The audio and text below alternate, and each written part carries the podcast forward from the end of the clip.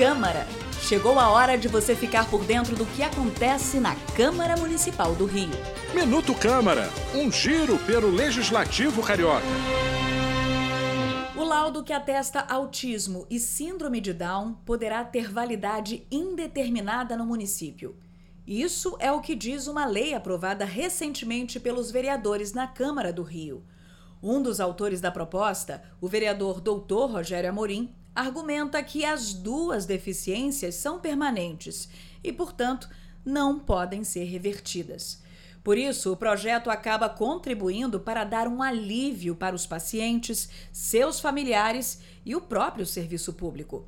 Sem dúvida nenhuma, esse projeto vai impactar em muito a família e os pacientes portadores de autismo e síndrome de Down sem dúvida nenhuma, vai facilitar a vida dessas pessoas que não mais terão que ficar procurando auxílio médico somente para conseguirem um laudo. Também assinam a autoria da proposta os vereadores Tânia Bastos e Vitor Hugo. O projeto foi aprovado em segunda discussão e agora segue para a sanção ou veto do prefeito. Eu sou Renata Cordeiro e esse foi o Minuto Câmara.